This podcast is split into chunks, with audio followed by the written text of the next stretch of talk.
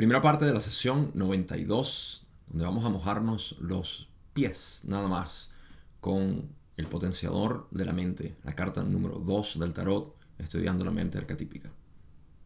Empecemos.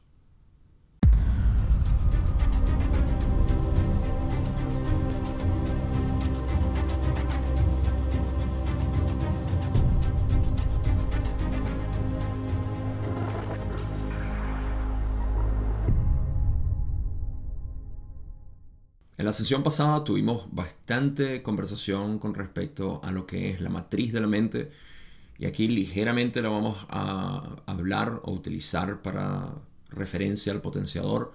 Así que importante que hayas visto, por supuesto, no solamente la sesión pasada, sino todas las demás sesiones, porque ya aquí estamos entrando a lo que es esa parte del material de Ra que empieza a solapar todos los conceptos que hemos conocido y ciertamente ahorita vamos a hablar también sobre lo que es el proceso de graduación o evolución espiritual en términos de activación de centros energéticos. Y empiezan a ver cómo todos estos conceptos eh, tienden a ser muy importantes para nosotros poder visualizar bastante bien lo que se está hablando. Sin embargo, no tengo mucha introducción salvo mencionar eso, que aquí vamos a entrar a lo que es el potenciador de la mente esta sesión posiblemente me tome tres partes, como ha sido la tendencia ya últimamente, sobre todo porque vamos a hablar de, preguntas largas y que tienen suficiente información como para divagar dentro de lo que eh, puede significar, sobre todo en la última pregunta que vamos a cubrir hoy. Hay, mucho que interpretar, pero la idea es bastante clara y eso es lo que me interesa siempre establecer lo que es la idea central y cómo se utiliza en realidad depende de cada uno de nosotros. Pero el enfoque está intencionado ya. Vamos a ir con, entonces con la primera pregunta que tengo, que es la de siempre. Con Don diciendo, ¿podrías darme primero la condición del instrumento? Rale dice, la condición de este instrumento está ligeramente más distorsionada hacia la debilidad en cada aspecto desde la última vez que se preguntó. Y esto es obviamente la sesión 91, donde me parece que todo estaba, digamos, eh, en normalidad, pero por primera vez están eh, bajando lo que son las energías de Carla. Eh, creo que llevamos varias sesiones donde todo marchaba bien y aquí comienza a, dañarse un poco lo que es el estado de Carla. Sé que en las próximas sesiones se empiezan a ampliar eh, lo que son las, eh, las sesiones, por ejemplo, una vez al mes o dos veces al mes, incluso eh, tres veces al mes en septiembre, una vez, dos veces en noviembre, una vez en diciembre. Y, así casi hasta el final empezaron a, a distanciarlas bastante. Pero lo importante aquí es que hablemos un poco de la condición de Carla, para eso vamos a ir a la, otra pregunta. Don dice en la pregunta 2, ¿existe una causa específica para ello? ¿Y podrías decirnos cuál es en caso de que así sea? Ra dice, la causa, en efecto, del incremento de las distorsiones físicas tiene que ver con la presión de niveles sustanciales continuos de la distorsión que llaman dolor. Varias distorsiones vehiculares, aparte de la específicamente eh, artrítica se han acentuado por el saludo psíquico y el efecto combinado ha sido perjudicial. Eh, empecemos por aquí, esta es la parte física de Carla. Ah, como ya sabemos, ella sufría de artritis y eh, también tenía otros tipos de problemas físicos, renales. y todo no es nada más una sola cosa los problemas renales tenían un impacto obviamente en el sistema linfático seguramente, eh, también en su sistema circulatorio, ah, porque todo esto tiene que ver, todo está interconectado, entonces eso causaba ciertas incomodidades, em, pero eh, eso es lo que estaba causando el, incremento en eh, el estado físico de Carla lo cual es simplemente condiciones físicas. Sin embargo, esto ha sido acentuado por el saludo psíquico de la entidad negativa que los estaba acompañando Y el efecto combinado de estas dos cosas obviamente ha sido perjudicial para sus energías. Vamos a hablar un poco sobre lo que eh, eh, básicamente la presencia de esta entidad negativa que los acompañó hasta el final, por supuesto. Y eh, hay algo más que dice Raki sobre ahora la energía vital de Carla. Dicen, las ligeras pero notables pérdidas continuas de las energías vitales se deben a la necesidad del instrumento de recurrir a este recurso para despejar el camino, digamos, para un trabajo cuidadosamente purificado de servicio a otros. El uso de la voluntad en ausencia de energías físicas y, en este caso en particular, mentales y mentales emocionales, requiere energías vitales. Eh, así que tenemos por un lado la parte de energías físicas que por su estado corporal eh, ya estaban causando problemas y acentuados por lo que era la entidad negativa también. Pero por otro lado, las energías vitales estaban siendo afectadas por lo que llamamos esa, eh, ese síndrome del mártir que tenía Carla. O cualidad de mártir, podríamos decir. Síndrome suena como algo patológico. Em, a ver, primero que nada, es totalmente subjetivo uno decir eh, la cualidad de mártir es algo perjudicial. Al mismo tiempo, es totalmente subjetivo que la cualidad de mártir es algo que es beneficioso o es admirable o lo que sea. Así que a mí no me interesa entrar en opiniones subjetivas, sino en señalar simplemente cuáles son sus consecuencias. Eh, la consecuencia del mártir es obviamente que sacrifica su, su ser por el beneficio de otros. Como lo vemos aquí con Carla, ella estaba sacrificando su ser por el contacto de Ra. Esta canalización fue distinta a todas las demás y sigue siéndolo hasta el día porque el nivel de dedicación de Carla fue literalmente, no me importa si moría ahí. Carla lo dijo, a mí no me importaba. O sea, eso no tenía ningún tipo de, eh, de impacto en mí. Más le importaba a Don y a Jim que a ella misma. Ese es el nivel de sacrificio y entrega que tenía Carla. Ah, no por coincidencia, ella adoraba a Jesús, quien es conocido como el mártir de la historia quien sacrificó literalmente todo su ser siendo un místico, un maestro místico de los más altos, si podamos elevar eso de alguna manera, una persona totalmente dedicada a este servicio y sacrificó su ser por su enseñanza, por no dar su brazo a torcer y decir lo que él vino a decir. Así que eso es un camino. Eso es lo que Carla estaba haciendo. La consecuencia de esto, como lo explica Ra, es que ciertamente em, esto va a tener un desgaste enorme en las energías vitales. Em, a través del tiempo sobre todo. Y por eso es que Carla, después de que terminó el contacto con Ra, quedó bastante debilitada. De hecho, pasó años en cama y ella relata eso en el libro 5. Eh, durante años estuvo en cama. Em, pero ¿por qué lo hace? Porque quiere dedicar su servicio a, otros, que es básicamente lo que estaba haciendo con el contacto de Ra. Me gusta la distinción que Ra usa aquí de energías mentales y mentales emocionales. Porque la diferencia aquí está en que actividad mental es actividad mental, siempre está ahí. Pero hay una actividad mental que influye en lo que es nuestra sensación física corporal. Y eso es lo que llamamos emociones. Una emoción es una combinación entre un pensamiento y una sensación física. O dicho de otra manera, un pensamiento causa una sensación física en mí. Y eso es una emoción. Estoy movido por, esa, por ese pensamiento. Eh, Ra dice que el uso de la voluntad en la ausencia de energía física y, en el caso particular de Carla, eh, mentales y mentales emocionales, entonces requiere energía vital, pero bastante.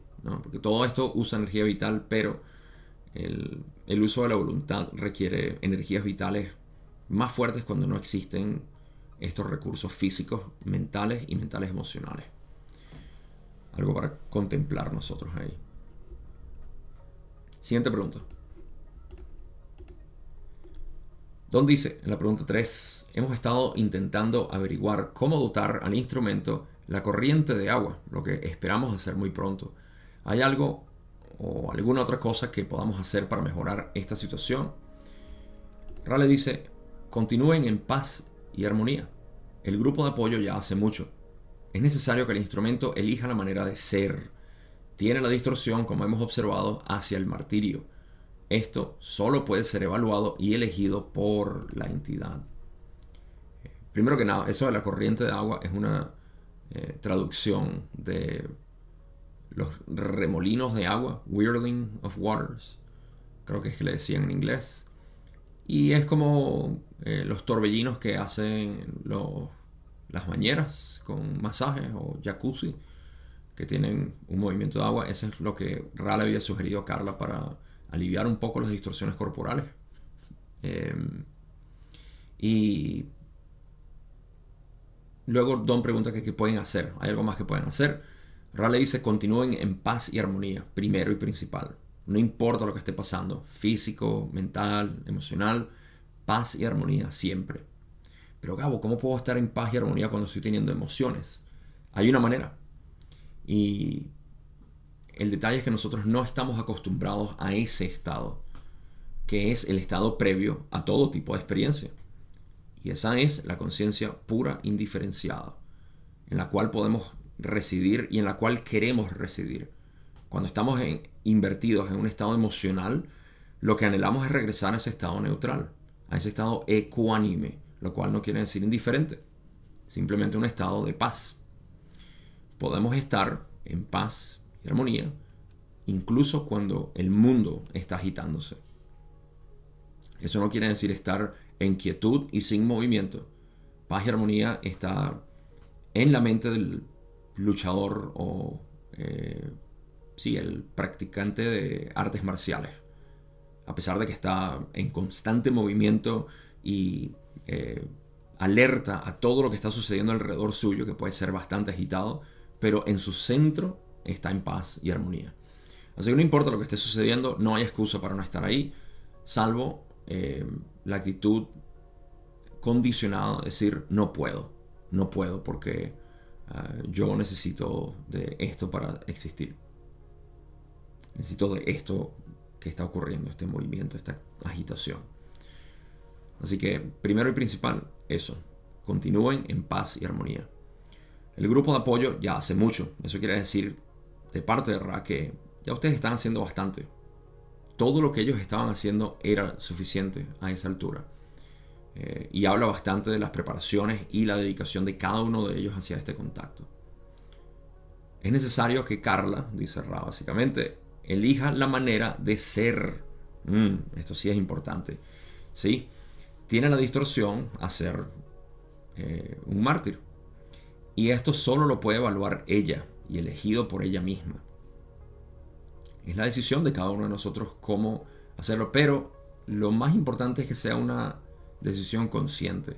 Y mientras más consciente nosotros nos hacemos de nuestra decisión constante, más estamos informando esa actividad de completo descargo de responsabilidad, básicamente. No, no tengo nada que, criticar aquí, simplemente es el movimiento, el deseo, la pasión mía de querer ser de esta manera.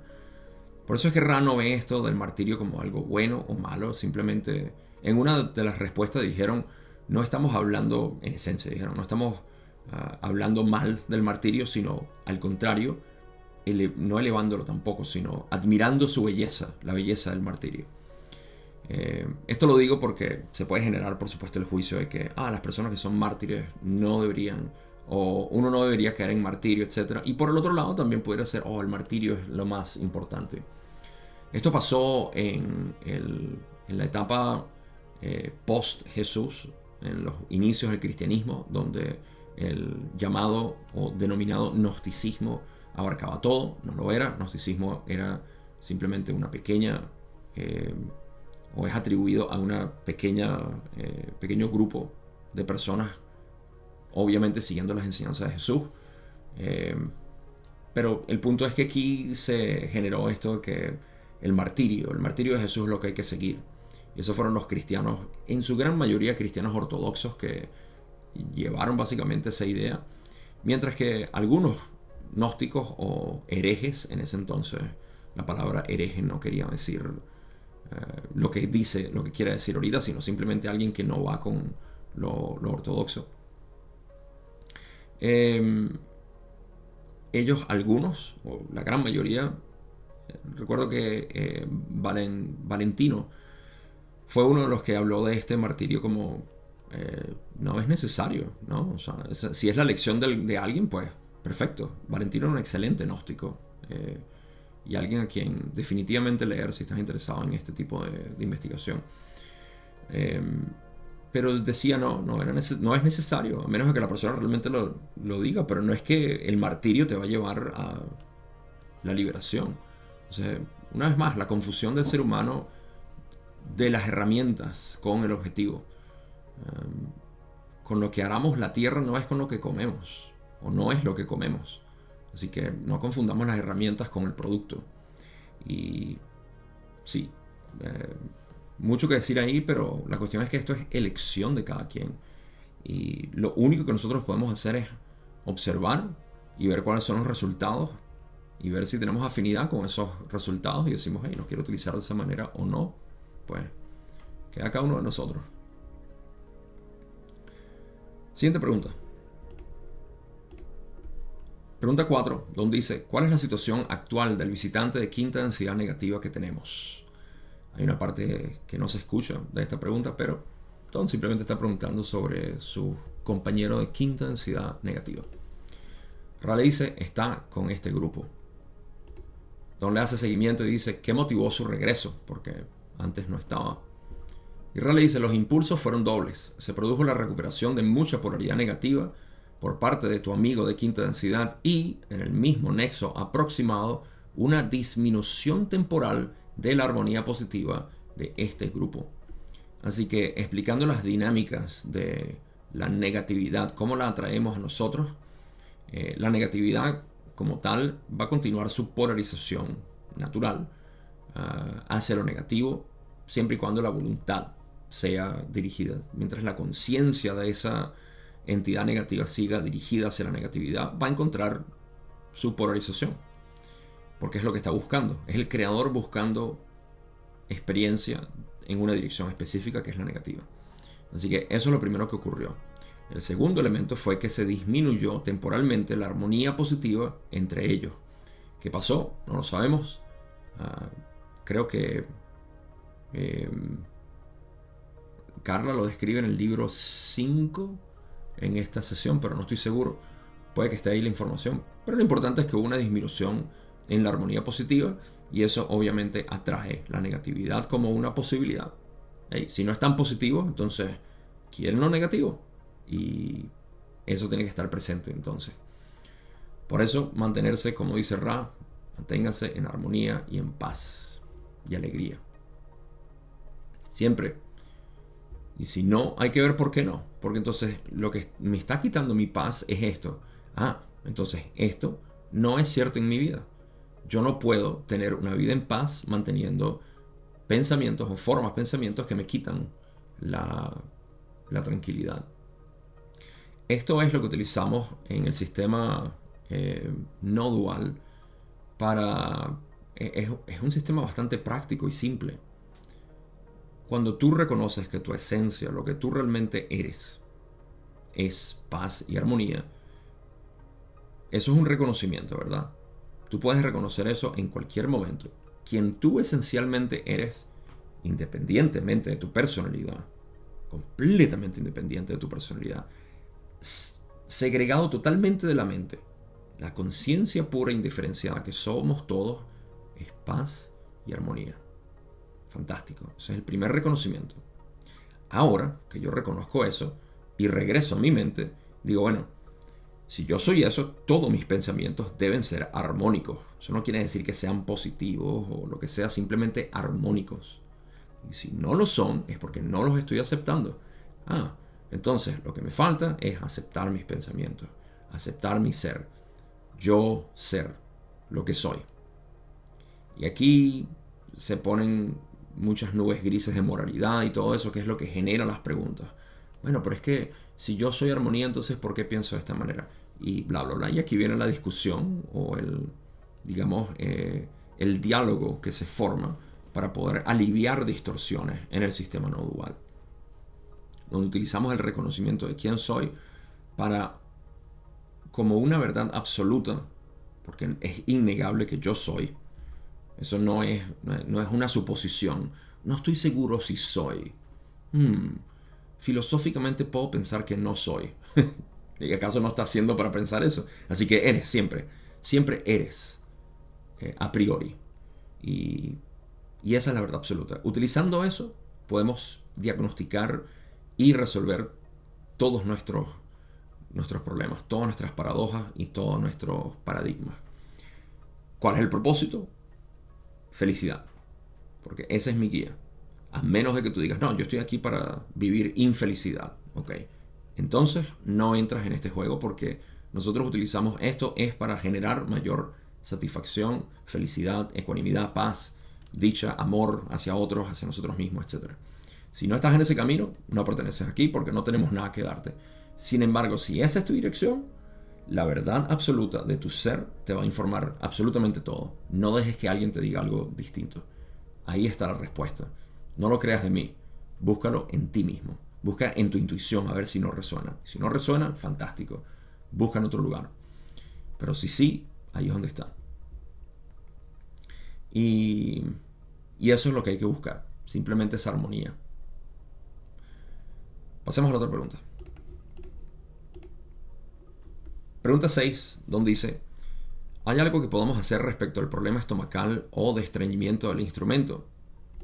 Rale dice, los modos de sanación de los que cada uno es capaz ya están en uso. Breve comentario, eh, esto de nuevo nos refleja cómo Don, Carla y Jim estaban totalmente dedicados a este servicio. Ya estaban haciendo básicamente todo. Cada vez que preguntaban, Rale decía, están haciendo bien todo, si acaso hagan esta actividad física o eh, intenten meditar sobre esto, pero en realidad estaban bastante dedicados. Y en términos de lo que podían hacer físicamente para Carla, ya lo estaban haciendo. Así que gran revelación para nosotros que queremos saber el, estado de estas tres personas que estaban canalizando el canal, eh, canalizando a Ra. Vamos a la siguiente pregunta, que es la primera que tenemos en términos de mente arquetípica aquí. Pregunta 7, donde dice, en la última sesión hablamos de la primera carta del tarot de tipo egipcio.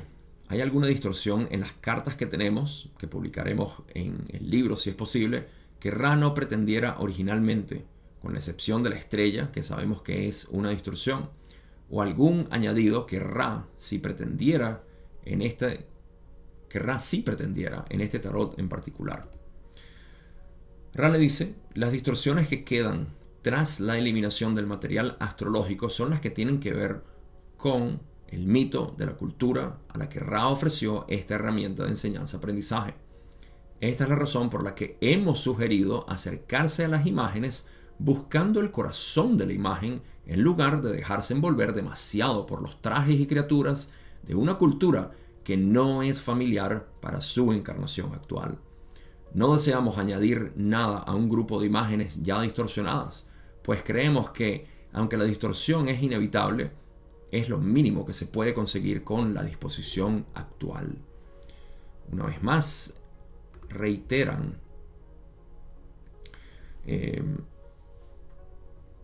reiteran eso que hablé en la sesión pasada, porque ellos mismos lo dijeron sobre las cualidades mitológicas que son ilustradas en las imágenes.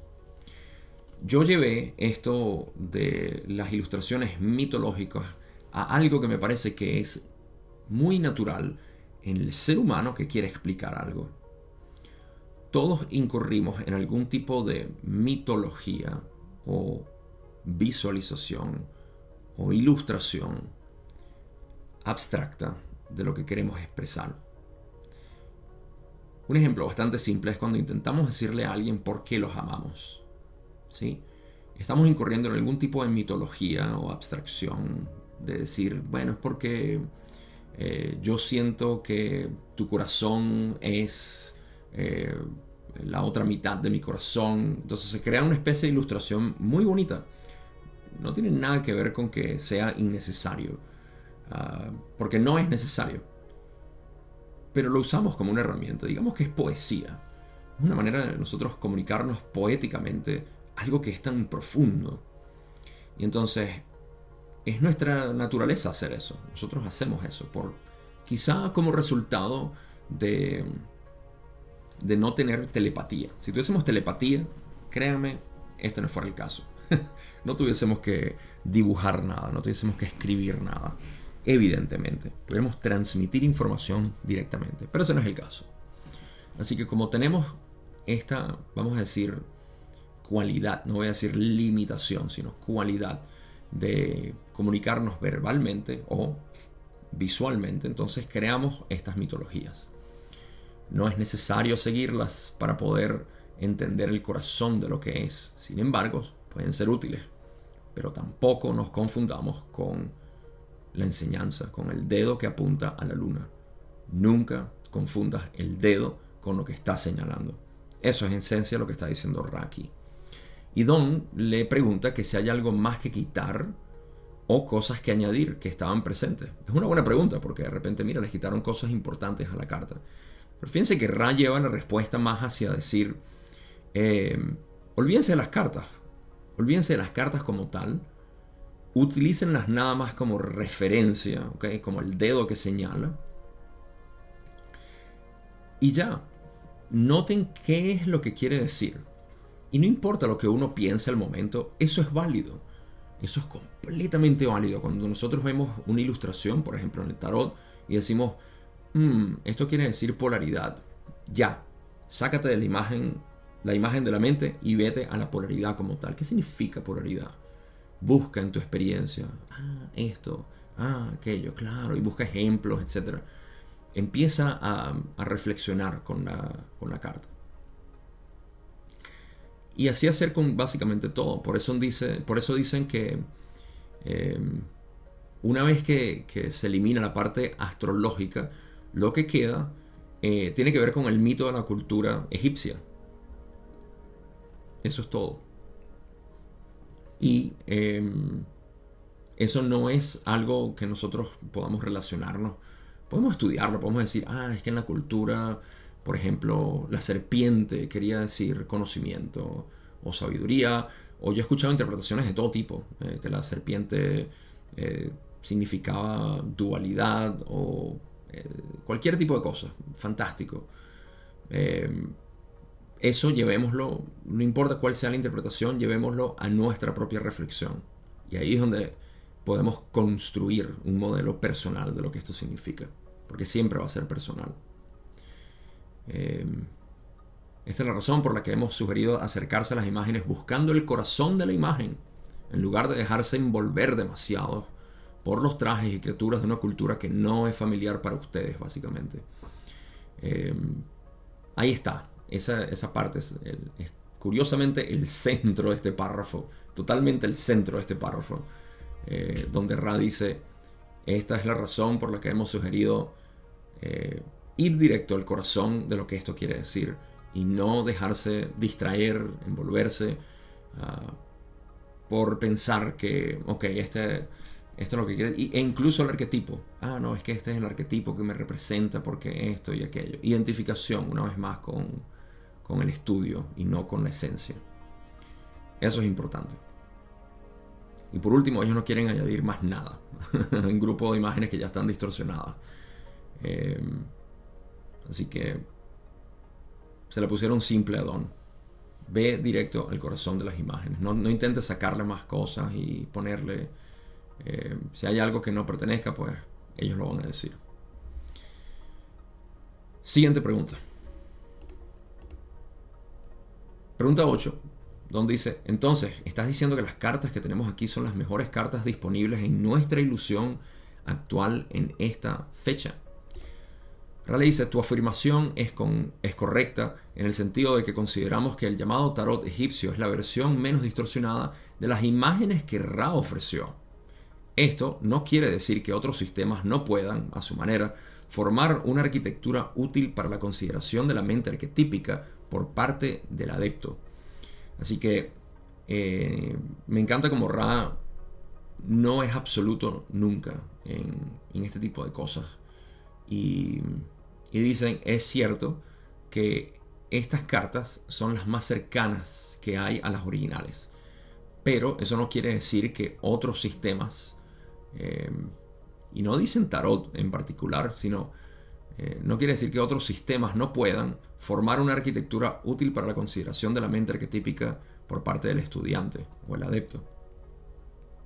Porque como ya han dicho, existe la astrología, existe eh, el árbol de la vida, y quién sabe cuántos otros sistemas existirán para poder estudiar la mente arquetípica. Así no sean completos, así únicamente hablen de eh, significante, matriz, potenciador. Esos tres son importantísimos. El resto puede ser, eh, digamos que, no obviado, pero se puede poner como parte de un sistema natural. Sí. Pero esas tres de repente para mí son considerables porque estamos hablando de lo que es la mente consciente, la mente inconsciente y aquello que está en constante cambio, que es el significante. Eh, los cambios vienen a raíz de la dinámica entre experiencia, catalizador, transformación, gran vía, etc. Pero pudiéramos hablar de, otro sistema de estudio arquetípico y por qué no. Entonces, eh, sí, estas cartas son lo mejor que tenemos en relación directa con lo que Ra ofreció en Egipto hace 3.500, 3.600 años, no estoy seguro, eh, o quizá más, ahora no sé, eh, pero yo diría que más o menos para esa época.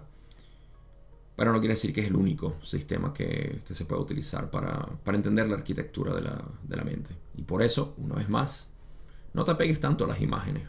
Eh, entiende la esencia de lo que significa y de, esa manera no vas a depender de unas cartas para poder explicar la mente arquetípica, por ejemplo. Ah, te vuelves mucho más hábil cuando puedes expresar esto sin la necesidad de hacer referencia a algo.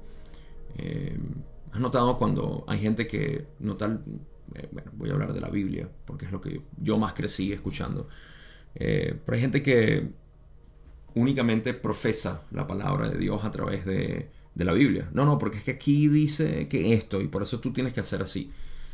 Mientras que hubo otros que decían, mira, bueno, es que Jesús dijo de esta manera y en la Biblia dicen tal cosa y lo relacionan con tu vida y tú te quedas como, wow, sí, yo no estudio la Biblia, pero wow, está, está bien, sí.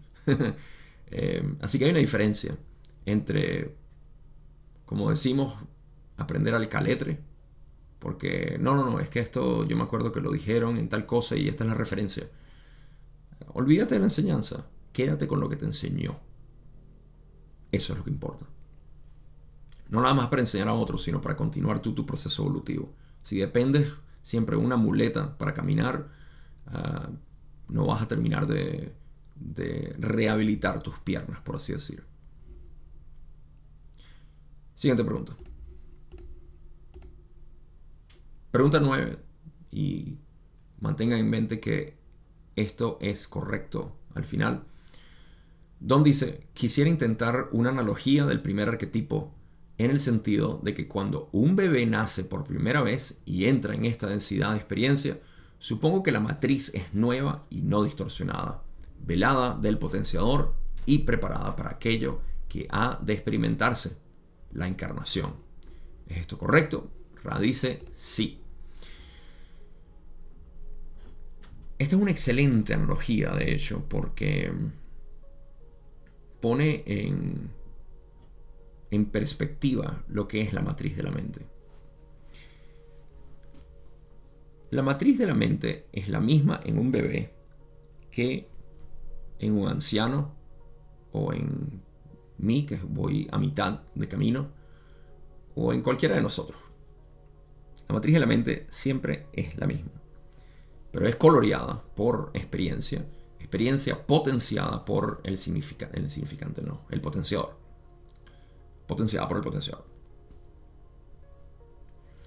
Así que, como nuestra matriz está tan coloreada y nosotros estamos tan acostumbrados a identificarnos con los colores, con las proyecciones en la matriz, y estamos viviendo el drama emotivo de esta proyección y nos identificamos con ella. Estamos ahí, ¿no? Se nos olvida que hay una cristalización de la matriz. La conciencia no potenciada. Esa es la matriz de un bebé. Porque el bebé está empezando a crear esa proyección, empezando a derivar de su potenciador lo que quiere. ¿no? Y por eso es que vemos que los bebés empiezan a desarrollar ciertas actitudes muy particulares. Que decimos, este niño parece que tiene una personalidad. Claro que lo tiene, porque está siendo potenciado, su matriz está siendo potenciada. Sin embargo, el bebé mantiene muchísima de esa inocencia y claridad de la matriz y nosotros lo podemos ver. ¿Han escuchado que la inocencia se perdió? Ah, perdí mi, inocencia a los siete años cuando me enteré que Santa Claus no existía o que mis padres se divorciaron o lo que sea. Ah, nos referimos básicamente a procesos traumáticos. Esos procesos traumáticos es como cuando em, la pantalla queda manchada. ¿No? Y algunos píxeles se quemaron, por así decirlo. Y empezamos a ver esa parte, eso, es un trauma. Pero de ninguna manera la, pantalla ha quedado manchada. La, matriz no queda eh, mancillada. La constante proyección de eso, pues crea la idea de que está manchada. Y mientras nosotros identifiquemos la matriz, nuestra mente consciente, con el trauma, estamos, bueno, perpetuando su existencia ahí. Sanación es la limpieza. Es una purificación de la mente. Y la purificación de la mente se hace a través de liberación. Esa liberación es literalmente la liberación de esos píxeles que están quemados. La analogía es un poco limitada y hasta un poco truncada porque en una pantalla hay veces que los píxeles están quemados y si físicamente están dañados. Pero si me siguen la idea, eh, se dan cuenta de que eh, es la proyección lo que realmente está siendo afectado, no la pantalla como tal. Ahora, ¿qué tiene que ver esto con la analogía de el bebé? ¿Acaso ya no somos adultos todos y ya no somos bebés? Así que, ¿de qué me sirve? La realidad es que la matriz, como ya dije, nunca ha cambiado. Al menos la matriz no potenciada y nosotros podemos regresar a eso. Lo discutí en la sesión pasada cuando hablamos y comparé esto a lo que es el estado de Samadhi, lo cual curiosamente, ¿ah? que paralelo, eh, siempre hemos em, relacionado el, estado místico con el estado del bebé. Los mismos psicólogos lo hablan, el, eh, la conciencia oceánica, en la cual no hay diferenciación, simplemente todo es uno. No hay limitación, no hay diferenciación. Y psicólogos y algunos metafísicos, diría yo, algunas personas, eh, entre comillas, espirituales, hablan de esto como un estado indeseado. Tú no quieres estar en ese estado indeseado. Ah, porque no conocen lo que realmente significa. Y el temor que surge normalmente es, me voy a volver bobo como un bebé. Ah, esto delata muchísimo lo que es nuestra actitud subconsciente hacia los niños. Niños son bobos, son poco inteligentes eh, o no son inteligentes, son eh, ingenuos, son inocentes, etc. Como que si fueran cualidades malas, cosas que tenemos que depurarnos para ser adultos. Eh, cada vez que escucho este temor hacia el estado de ecuanimidad que se establece en el reconocimiento de la unidad, de la unidad de conciencia o la conciencia unitaria. lo que escucho es la actitud egoica colectiva hacia o en contra de los bebés, de los niños, viéndolos como algo incompleto. ¿Has escuchado esa palabra? Los niños son incompletos. Siempre nos los martillaron. Durante siglos, milenios, siempre se veían los niños, culturalmente estoy diciendo, no todo el mundo obviamente, pero culturalmente era algo como, eres incompleto, todavía no, y sobre todo en esta sociedad, tienes que estudiar y ya más o menos a los 20 y algo, 30 y pico años cuando eres un ser completo. Eh, esto visto desde el punto eh, en el que somos un disco duro que está siendo alimentado de información. Y cuando no esté lleno lo suficiente para que sea útil, eres incompleto. ¿Por qué digo todo esto? Porque nosotros podemos, y yo argumento vehementemente, que debemos regresar a esa matriz cristalizada y explorarla para poder depurar lo que son nuestros patrones de pensamiento, nuestros eh, samskaras, nuestras formaciones mentales que han estado establecidas ahí, traumas, por poner un simple condicionamiento. De repente es un mejor término. Depurar eso significa establecer esa conciencia unitaria en la cual no es que nos desprendemos de nada, sino simplemente que reconocemos que no lo éramos o sea, no te puedes desprender de algo que nunca fuiste. Pero a la mente pensante le decimos, sí, te vas a desprender de eso. en realidad es un truco. Porque al final el desprendimiento, entre comillas, es el reconocimiento de que nunca lo fuiste. Entonces es como decirle a un actor que sigue en el personaje, te vas a desprender del personaje. Eventualmente el actor se dará cuenta como que, Ay, que yo nunca fui el personaje, simplemente estaba actuando como si lo fuera pero nunca lo fui. Del mismo modo, todos estamos actuando ante nuestros traumas y condicionamientos como si lo fuéramos, pero no lo somos y hay que reconocerlo. Y para eso, la matriz de la mente eh,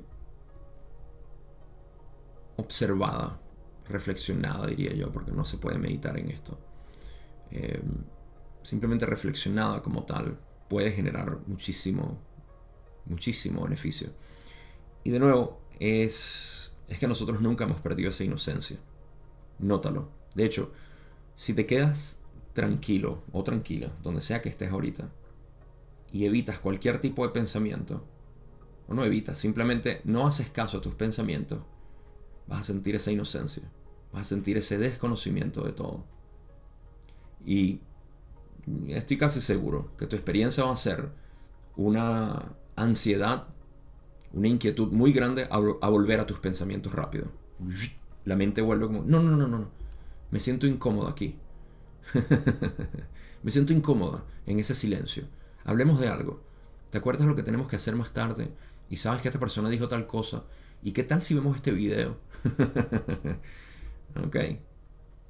Y uno no nota. Uno nota como regresa y te vuelves a desprender. O simplemente la dejas ir.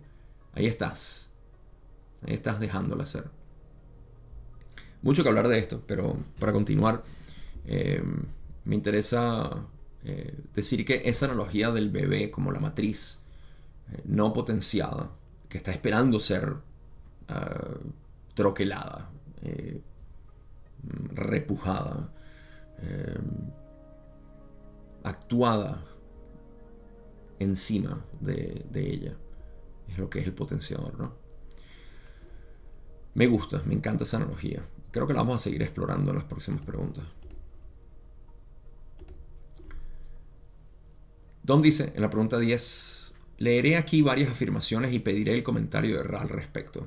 Primero, hasta que una entidad se hace consciente del proceso evolutivo, el logos o energía inteligente crea los potenciales para que una entidad adquiera, adquiera la experiencia necesaria para la polarización. Ra podría comentar esto Ra dice, así es. Y esta no es una de esas... Em, una donde dice, sí, sí podemos. Y después Don tiene que decir, ok, comenta. No, simplemente que así es, que tal cual. Em, lo que Don dice. Aquí nos estamos ah, desconectando un poco de la mente arquetípica. No totalmente, pero hablando de otro proceso porque estamos hablando de lo que es pudiéramos llamarlo preencarnativo, pero también está ocurriendo durante la encarnación.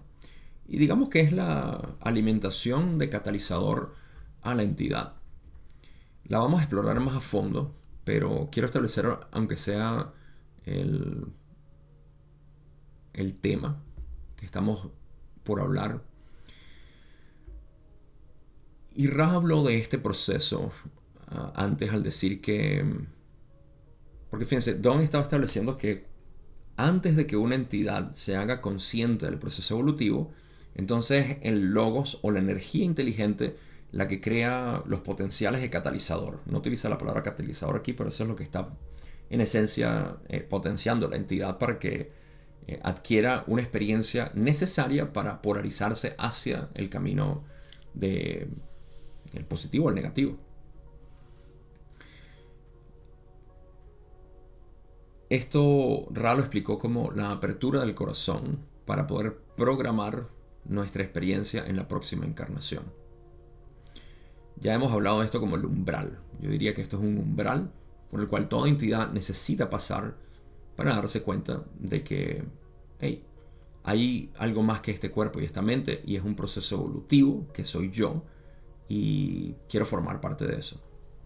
Puesto de una manera bastante simple. Pero vamos a ver qué más dice Ra. Estamos hablando, recuerden, de eso, de los catalizadores programados por la entidad o aleatorios por el logos. Y voy a refrescar un poco lo que eso significa, pero primero vamos a ver lo que dice Don en la siguiente pregunta. Pregunta 11, Don dice, entonces, esto ocurre porque el potenciador de la mente está directamente conectado a través de las raíces del árbol de la mente a la mente arquetípica y al logos que la creó. Y porque veo el velo entre la matriz, la matriz y el potenciador de la mente. Eh, y porque veo el velo entre la matriz y el potenciador de la mente permite el... No. Y porque el velo entre la matriz y el potenciador de la mente permite el desarrollo de la voluntad. Ah, mejor. Ra puede hacer algún comentario. Ra le dice, puede que sea necesario desenredar un poco. A medida que el complejo mente-cuerpo-espíritu, que todavía no ha alcanzado el punto de la percepción consciente del proceso de evolución, se prepara para la encarnación, ha programado para ello un sistema de aprendizaje lejos de ser completo, es decir, parcialmente aleatorio. El grado de aleatoriedad del catalizador potencial es proporcional a la novedad del complejo mente-cuerpo-espíritu en tercera densidad.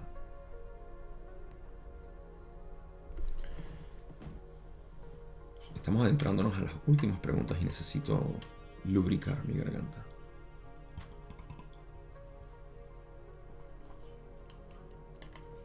¿Has tomado suficiente agua hoy? Probablemente no. Así que si estás tomando café, jugos, sodas o refrescos, eh, gaseosas, deja de tomarlas y toma agua, hidrátate correctamente. Un consejo eh, a un lado de la ley del uno. Pero bueno. Ok. Tenemos una pregunta algo eh, enredada aquí porque Don dice que el potenciador de la mente, él conjetura que el potenciador de la mente está directamente conectado a través de las raíces del árbol de la mente a la mente arquetípica y al logos. Esto es correcto. Y porque el velo entre la matriz y el potenciador de la mente permite el desarrollo de la voluntad. Mm, yo no diría que eso es correcto. Pero bueno, Raba a desenredar esto. Y dicen, a medida que el complejo mente, cuerpo, espíritu y estamos hablando una vez más, mm, esto no es un proceso de la mente arquetípica, tengo que decir. Esto es un proceso normal de evolución en todas las densidades de, conciencia y también en, me atrevo a decir, en todo tipo de mente arquetípica o configuración arquetípica de la mente. Entonces, ¿de qué se trata esto? Bueno, Ra dice, a medida que el complejo mente-cuerpo-espíritu, que todavía no ha alcanzado el punto de la percepción consciente del proceso de evolución, el que no ha abierto el corazón, em, se prepara para la encarnación, entonces ha programado para ello un sistema de aprendizaje lejos de ser completo, es decir, parcialmente aleatorio. Eh,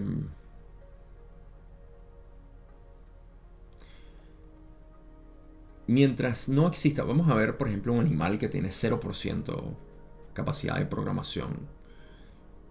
Eh, la mente, voy a explicar cómo yo particularmente, Gabriel, este complejo mente, cuerpo, espíritu ve el proceso de evolución.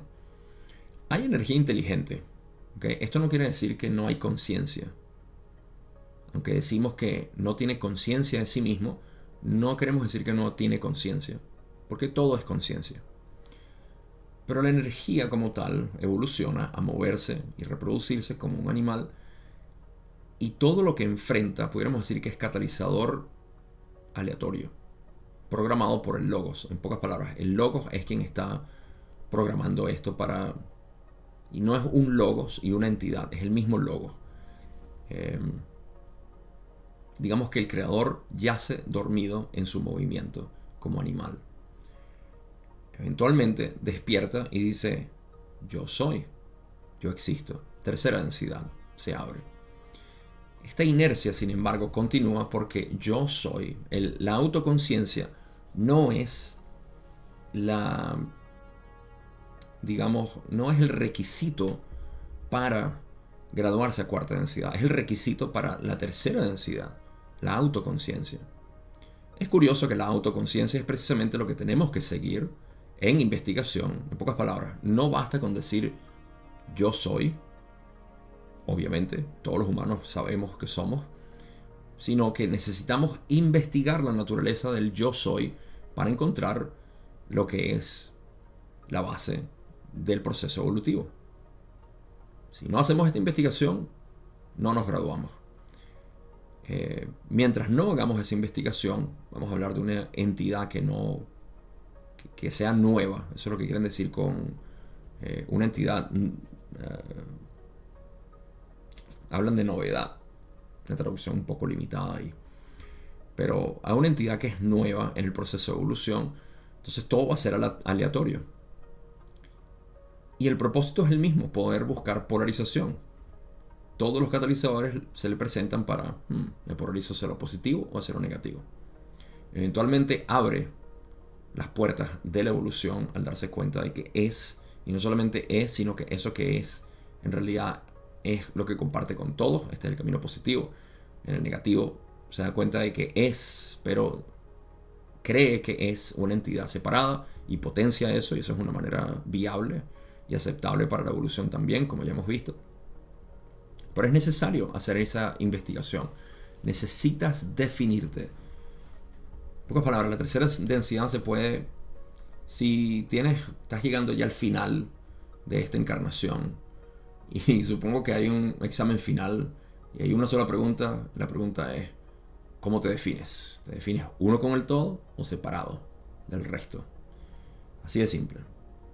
Y por supuesto, no es tan fácil como responder esa pregunta, sino con qué potencial tú dices, con qué seguridad. ¿sí? Tú le aseveras a, a Papá Dios, a, San Pedro en las puertas. Eh, con qué seguridad tú le dices que eres la unidad o eres alguien en separación. Pero bueno, el, el grado entonces de aleatoriedad del catalizador potencial es proporcional a qué tan nuevo sea el complejo mente-cuerpo-espíritu en tercera densidad. Así que si tomamos un errante, por ejemplo, el errante programa 100% su encarnación, mientras que un animal que ha graduado, se ha graduado a tercera densidad experimenta 100% catalizador aleatorio. Y gradualmente va de repente reconociendo que hay patrones y esto es un proceso, ¿no? Pero ese umbral se pasa cuando abrimos el corazón o cuando lo cerramos voluntariamente, me imagino también. No tengo conocimiento ahí de cómo funciona el camino negativo, pero puedo, imaginar que es algo así. Ra dice algo más. Dicen, esto entonces se convierte en una porción de lo que podrías llamar un, un, potencial para la experiencia encarnada. De hecho, esto se lleva a cabo dentro de esa porción de la mente que es la mente profunda, cuya arquitectura puede visualizarse como representada por ese complejo de conceptos conocido como el potenciador. Ah, ahora estamos hablando de lo que es el potenciador como tal y cómo juega un papel dentro de esta programación, ya sea aleatoria o totalmente 100% programada por la entidad. esa, esa estructura, esa arquitectura, la podemos ver como el potenciador de, la mente. Así que, simple. Ah, e, esa información, esa base de datos, esa, eh, ese programa de estudios está presente en el complejo mente, cuerpo, espíritu y luego es, eh, digamos que, estructurado dentro de lo que es la mente arquetípica. Se filtra de alguna manera por, por, ese, por esa mente, que es el complejo mente-cuerpo-espíritu en, realidad. Ra finaliza y dice, no es la mente arquetípica de una entidad donde reside el potencial para la experiencia encarnada, sino en la inserción del complejo mente-cuerpo-espíritu, digamos, en la red energética del vehículo físico y el entorno planetario elegido. Sin embargo, para articular más profundamente esta porción del ser del complejo mente-cuerpo-espíritu, este arquetipo, el potenciador de la mente, puede ser evocado con provecho para el estudiante de su propia evolución. Entonces, no es la mente arquetípica la que contiene el potencial, ¿no? Eh, para la experiencia encarnada. No, la mente arquetípica, una vez más, es la estructura, es la, arquitectura por la cual ese potencial va a fluir y se va a, transformar, va a cambiar, va a evolucionar. Eso es lo que es la mente arquetípica, es la, la estructura por la cual esto va a suceder. Entonces, este potencial reside es en la inserción del complejo mente-cuerpo-espíritu en la red energética primero del vehículo físico, lo cual no es, eh, no es únicamente el cuerpo físico como tal, físico-químico. Eh, y también por el, el, entorno planetario elegido. Yo tengo dos maneras de interpretar la, parte del, del, entorno planetario, pero primero, la red energética del vehículo físico, para mí, tiene que ver que, con la configuración que se hace para el cuerpo que nosotros tenemos. Y podemos pensar en genética, por ejemplo la genética de mi cuerpo me hace ser de una manera particular. Eh, eso ha creado ciertas inclinaciones y definiciones dentro de lo que yo soy y todo eso está destinado a expresar el potencial completo que yo tengo. Vamos a hablar en términos prácticos ya porque estamos llegando al final de, de este episodio. En términos prácticos, cuando nosotros hablamos de lo que es el potenciador de la mente, estamos hablando de aquello que se quiere manifestar. Eso lo podemos ver nosotros como pasión. ¿Qué es lo que apasionadamente yo quiero representar en este mundo? ¿Qué es lo que me, interesa cambiar? Y cambiar porque lo puedo ver a mejor. O sea, lo puedo eh, establecer como algo eh, hermoso. E, en pocas palabras, como eh, un maestro, el maestro, de hecho, en Alemania, del templo de Shaolin, dice, ¿qué veo yo en este mundo? que le hace falta que yo tengo. Así de simple. ¿Qué es lo que yo tengo? Aquí con esto estamos viendo la abundancia natural del ser. O sea, ¿qué es lo que yo tengo que a este planeta le hace falta? Y lo quiero dar. Lo das no porque quieres recibir algo a cambio, sino porque lo que quieres recibir a cambio es poder insertar eso en el planeta. Una manera muy hermosa de ver cuál es tu potencial. Investiga, ve qué es lo que tú tienes. Ahí estás haciendo contacto con ese potencial. Ahora, para ponerlo aquí, y ahorita sigo con la parte práctica porque es para lo que realmente nosotros estamos aquí, no para estudiar redes energéticas del planeta ni puntos de, bueno, de repente, si eso es lo que te apasiona. Ah, pero igual, tu pasión tiene que estar de por medio. no estamos descubriendo esto para descubrir cuál es nuestra pasión, sino para eh, estimular, ver qué es lo que me apasiona. Para encajarlo aquí entonces, esa red energética del vehículo físico lo pudiéramos ver como mi genética y mi, entorno planetario. O sea, todo esto en sentido práctico lo podemos ver también como cuál ha sido mi historia, a dónde me ha llevado y donde estoy ahorita es la posición perfecta para yo poder sacar este potencial que tengo.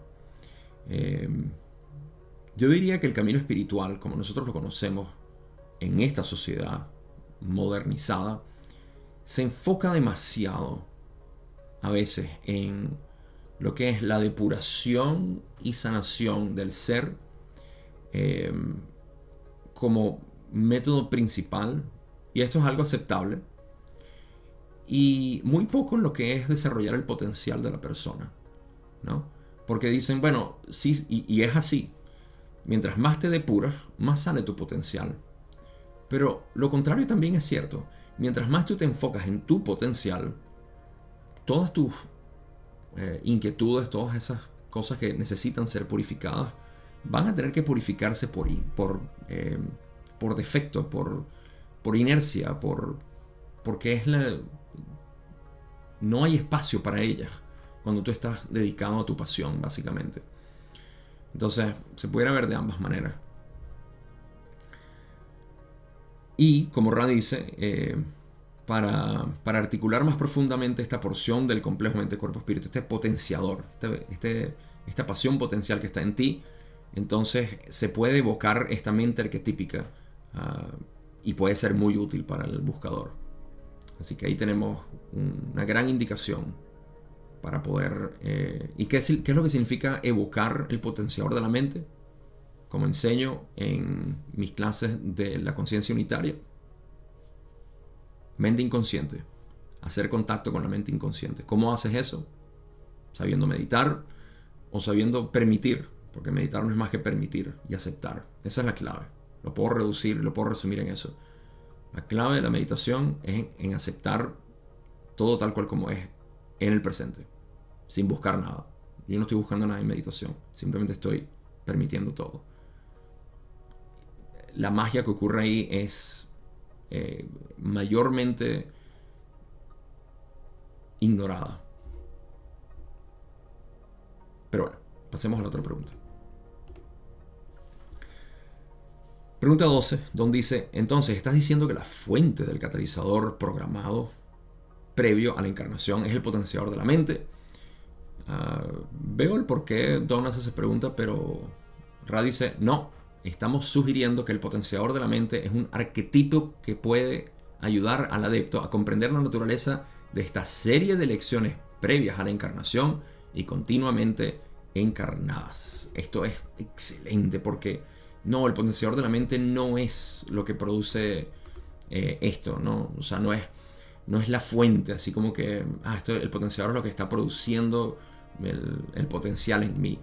No, es la vía por la cual, eh, eh, digamos que podemos entender cómo, cómo se está proyectando básicamente en nosotros esa, esa pasión, ese potencial. Voy a seguir llamándole pasión porque es lo que yo siento que el potenciador quiere hacer. El potenciador quiere experimentarse, quiere, quiere soltar todo esto. Quiere proyectarlo en la matriz. Y, y esa es la mejor manera que yo lo puedo ver hasta ahora. Ah, como dicen, ayuda a comprender la naturaleza de esta serie de elecciones previas a la encarnación. ¿Cuáles son esas elecciones? Bueno, todas las elecciones previas a la encarnación van en dirección de evolución espiritual. Punto. No hay elecciones que, bueno, me voy a poner esto para bloquearme un poco más. no, todo es en dirección a la evolución espiritual. Ok, Gabo, entonces, ¿qué es la evolución espiritual? Tan simple como tú vivir en completa armonía, paz y ecuanimidad con el ser, con lo que tú eres, no con el entorno, porque el entorno es un reflejo de lo que tú eres. Entonces, si tú estás en paz contigo mismo, estás en paz con todo. De modo que esa es la evolución espiritual, el máximo es ese. Entonces, ¿qué quiere decir? Toda mi vida, toda mi vida, incluso antes de la encarnación, todo lo que me ha pasado ha sido para llegar a este punto donde me puedo aceptar y amar como soy. Punto. No le demos tantas vueltas, es así de simple. Claro, yo entiendo que siempre viene el, pero es que yo no me amo y no me acepto. Bueno, ahí tenemos que explorar individualmente por qué. ¿Qué es lo que te pasa a ti personalmente que no te amas y no te aceptas? Una pregunta más y terminamos con esto. Esta pregunta es bastante, pero bastante intrincada, así que voy a hacer mi mejor esfuerzo por hacerlo de la manera más eh, ligera posible. Aquí vamos. Pregunta 13, donde dice, gracias. Tercero, al igual que el libre albedrío, voy a repetir, al igual que el libre albedrío aprovecha la infinidad inteligente que produce energía inteligente, que a su vez enfoca y crea las densidades de esta octava experiencia, el potenciador de la mente utiliza su conexión con la energía inteligente y aprovecha o potencia la matriz de la mente, que produce el catalizador de la mente. ¿Es esto correcto? Ah, no voy a releer lo que... Bueno, sí lo voy a releer porque es importante. Pero vamos a ir a la respuesta de Ra, donde dice, esto es reflexivo pero confuso. La matriz de la mente es aquello que alcanza, al igual que la fase cinética de la infinidad inteligente, a través del libre albedrío, alcanza el logos. O, en el caso del complejo mente-cuerpo-espíritu, el sub-sub-logos, que es el ser potenciado por el libre albedrío del complejo mente-cuerpo-espíritu, a la infinidad inteligente, el amor y todo lo que se deriva de ese logos, a la matriz o digamos el yo consciente y expectante de cada entidad, el amor o el sublogos o sub-sublogos, hilando a través del libre albedrío todas aquellas que pueden enriquecer la experiencia del creador por el creador. Aquí hay una nota. Ah, yo simplemente hice mi mejor esfuerzo de que esto fuera puntualizado como está en el contacto de Ra. Pero como ellos mismos dicen y pueden leer aquí, esta es LNL Research en una nota donde dice, se ha debatido mucho sobre cómo puntuar esta maraña de, de, respuesta. Esta puntuación en particular es una entre otras posibles interpretaciones subjetivas de lo que Ra pretendía decir. Así que esto posiblemente es Jim escribiendo y diciendo que esta es una de las tantas maneras que se puede puntualizar Recuerden que eh, Jim era el escriba del el contacto de Ra. Así que, ¿de qué estamos hablando aquí? Voy a desarmar esto de una manera muy, pero muy tediosa, quizá para ustedes, o fascinante al mismo tiempo, no lo sé. Ah, pero al final me interesa reducirlo al mínimo común múltiplo. Ok. Aquí lo que Don está haciendo es tratando de entender cómo funciona esta dinámica ¿ok? entre la matriz y el potenciador. Al menos eso es lo que yo veo aquí. ¿ok? Con eso en mente, ¿qué dice Don? Primero, dice, al igual que el libre albedrío aprovecha la infinidad inteligente, vamos a pararnos ahí. Hagan este ejercicio conmigo porque creo que esto va a ser más importante que entender conceptualmente lo que se dice aquí. Es demasiado enmarañado.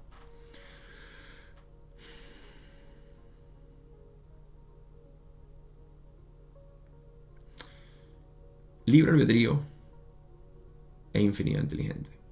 Empecemos por la infinidad inteligente. La infinidad inteligente la puedes observar, la puedes sentir en tu ser como aquello que es el trasfondo de la actividad mental y física que está ocurriendo ahorita. Si tú cierras tus ojos te das cuenta de que tus sensaciones y tus pensamientos aparecen en un campo que tú llamas yo. A ese yo también le decimos conciencia. Si lo notas, yo o conciencia no tiene límites.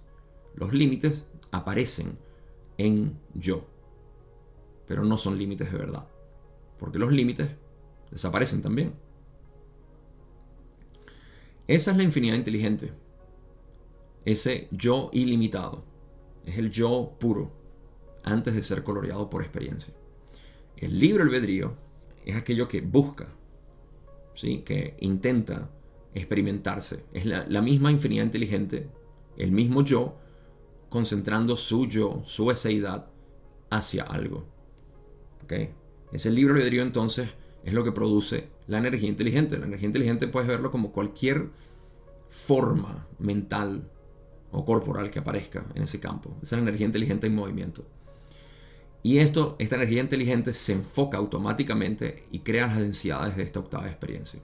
Te puedes dar cuenta como tú estás creando todas las octavas de experiencias, tú, pero tú las estás experimentando desde este punto de vista.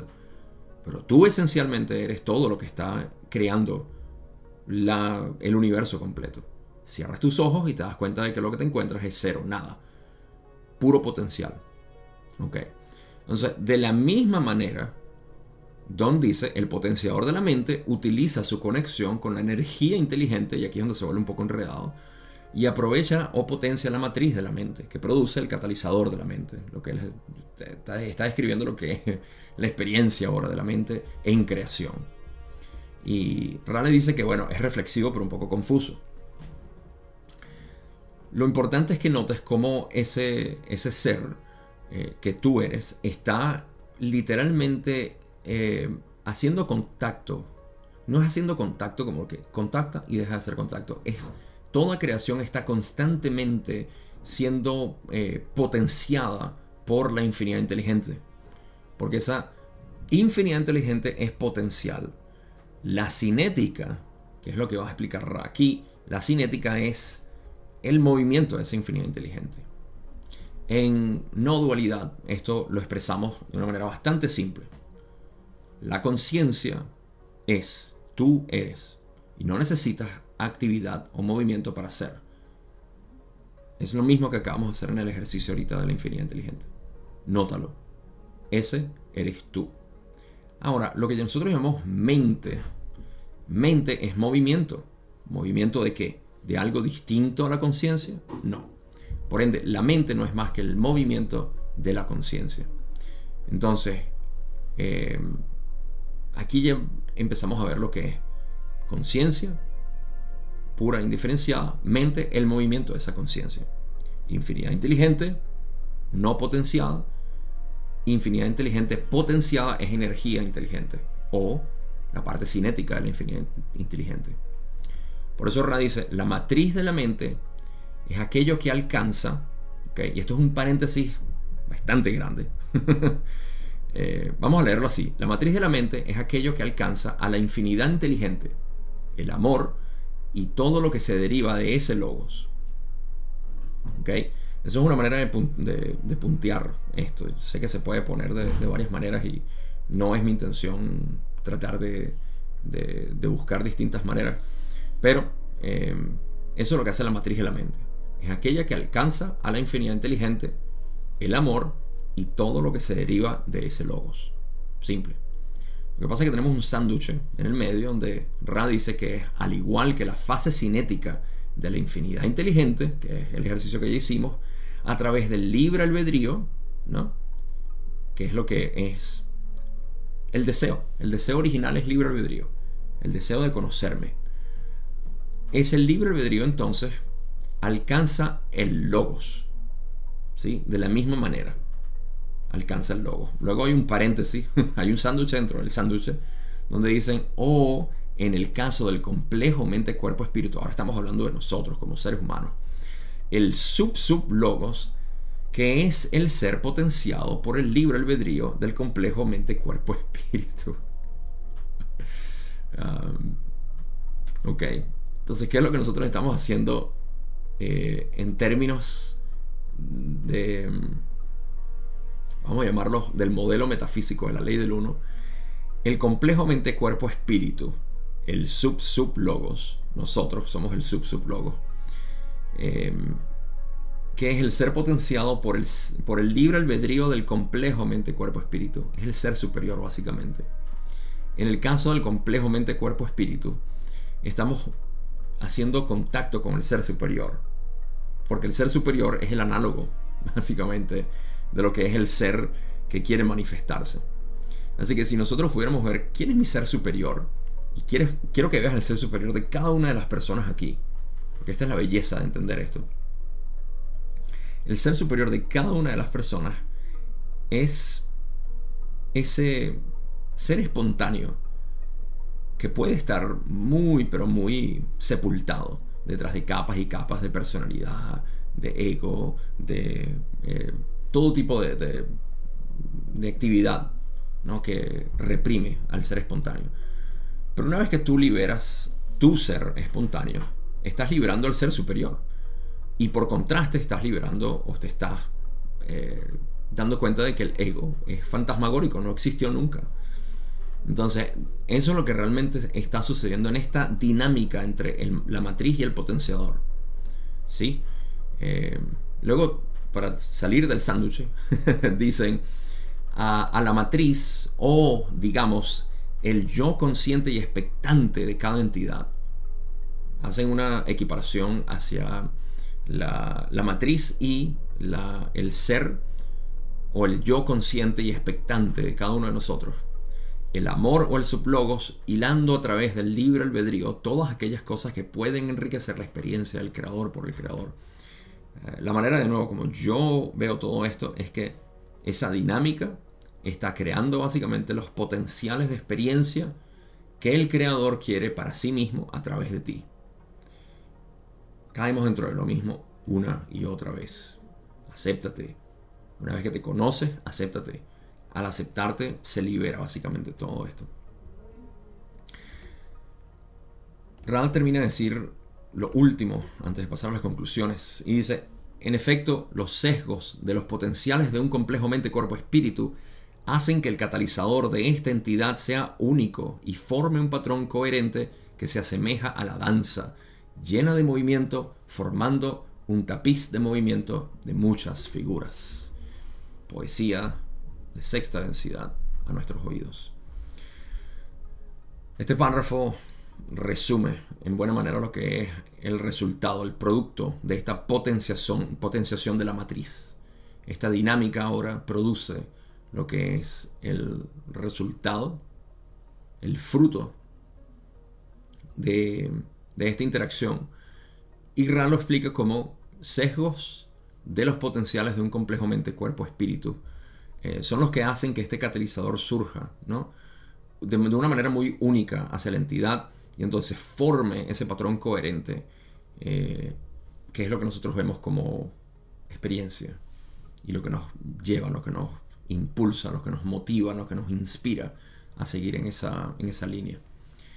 Así que en buena medida, si pudiera resumir esto a algo práctico que nosotros vemos constantemente en nuestra vida, es que hay ciertas potenciaciones del, del inconsciente que nos llevan a querer hacer algo y luego es encontrado con resistencia egoica hacia no hacerlo. Ser y no ser. O ser real o ser falso. Y, aquí en esta dinámica es donde obviamente estamos en el proceso de evolución, pero primariamente en el ser, en el reconocimiento del ser como aquello que simplemente es y que no requiere eh, de ningún trabajo específico, sino el dejar ser. Conclusiones bastante pesada esta última parte del episodio. Vamos a seguir hablando, por supuesto, del potenciador, pero por ahora es un buen momento para resumir que de modo práctico esto lo que significa es meditación. Cuando permitimos ser, y voy a definir meditación aquí como el estado en el cual nosotros permitimos que todo sea sin resistencia. En otras palabras, meditación es una no resistencia al presente. Y esto, por su definición, no está eh, aislado únicamente a la meditación formal, donde te encierras en un lugar y te pones en una posición específica y tratas de hacer algo con la mente, lo cual no es meditación, por cierto. En la meditación tú no estás haciendo nada con la mente porque tú no estás como un eh, un personaje activo, eres simplemente, eres simplemente, eso es todo, eres simplemente. Entonces, ¿qué ocurre en este estado? Hay una especie de impulso que viene, que es la dicha de meditar. Y esa dicha te está informando los pensamientos. Es muy posible que veas resistencia hacia la meditación, que es lo que todo el mundo batalla cuando intenta meditar. Y esa resistencia te está, no es que te está sacando de la meditación, sino que te está diciendo, hey, vamos a volver a lo mismo que hacemos, vamos a volver, esto es incómodo, porque ahí no estoy yo. ¿Quién no está? Mm, interesante. Indaga a ver quién es el que no está ahí. Porque quien sea que no está, no eres tú. eh, pero lo más importante aquí es que te des cuenta de que eso que está impulsando la dicha en meditar es la misma pasión, que no le tenemos que dar un nombre, simplemente es algo que, ah, qué dicha de vivir y, cómo quiero vivir, ¿Qué, es lo que, va a venir información, va a venir a, empezar a, a, hervir este inconsciente y el vapor de, este inconsciente se va a ver como burbujas o partículas que llamamos información que nos informan a nosotros mismos de, lo que queremos. Esto es lo que yo consideraría una dinámica aceptable de matriz y potenciador para ver qué es lo que, lo que se produce de la nada, aparentemente de la nada, aparentemente de ti. Y eso es todo lo que tengo que compartir hoy. Como siempre, gracias por seguirme en esta, esta serie de la ley del 1, de apreciar todo lo que es este modelo del material de Ra, eh, sabiendo que hay métodos mucho más simples de poder alcanzar este mismo entendimiento. Eh, es, un verdadero placer poder llevar esto al, modelo de la ley del 1 y poder verlo a través de ese, de ese lente. Antes de irme, como siempre, si quieres apoyar mi trabajo, te dejo siempre en la descripción eh, el enlace para Patreon, que es donde más puedes hacerlo. Y también para que revises mi contenido en Instagram, que es donde estoy creando mayor contenido aparte de YouTube. Y ya, eso es todo, como siempre, gracias una vez más. Cuídense, que pasen buen día, buenas noches, donde sea que estén. Y nos vemos en la parte 2 de la sesión 92.